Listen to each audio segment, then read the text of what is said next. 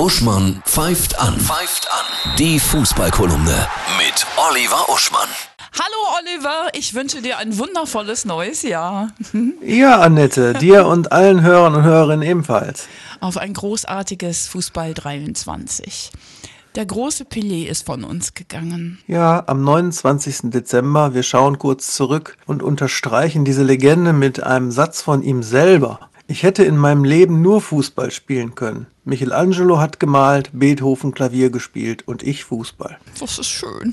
Ja, aber ich möchte noch ein anderes Zitat bringen von jemandem, der eigentlich auch das Zeug zu so einer Legende hat, von Cristiano Ronaldo, der 2015 sinngemäß sagte, ich möchte meine Karriere auf höchstem Level beenden, in Würde und bei einem guten Club. Also nicht in Katar, Dubai oder der USA.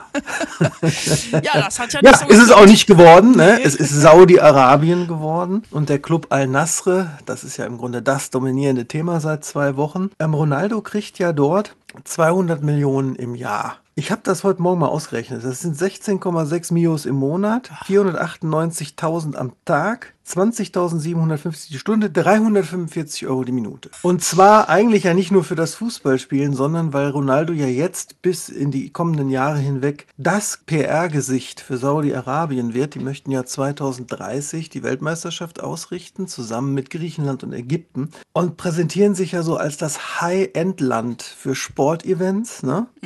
aber auch für Hochtechnologie. Interessierte Hörer mögen mal googeln The Line. Die wollen eine 170 Kilometer Hightech-Stadt in die Wüste bauen, die nur ganz schmal ist. Keine Autos, keine Straßen, kein CO2.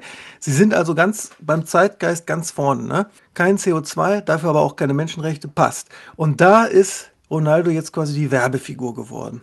Was unschön ist. Der ist so von seinem Sockel gehoben. Für dich, Ja, für leider, mich. leider. Also wie Messi, ich hoffe nicht, dass Messi irgendwann das auch so ähnlich macht, aber wie, wie der jetzt seine Karriere auch zum Höhepunkt getrieben hat bei der WM und wie umgekehrt äh, Ronaldo vorgegangen ist, ist natürlich krass. Im Übrigen lebt er im Four Seasons in Riyadh, ne? Ja. hat da 17 Zimmer mit seiner Entourage und wenn dir das Gebäude mal googelst, Annette, er kann kein Zufall sein. Das hat eine Architektur, die erinnert einen sofort an den Turm von Mordor. Fehlt nur noch das Auge oben drin. Das muss ich mir angucken. Wir haben eine neue Rubrik, den Spieler der Woche.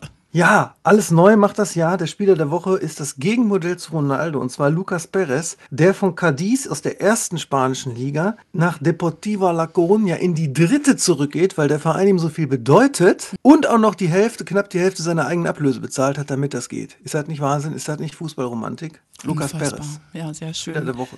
Nächste Woche fängt die Liga wieder an und wir Jawohl. freuen uns drauf. Ein schönes Wochenende dir. Dir auch.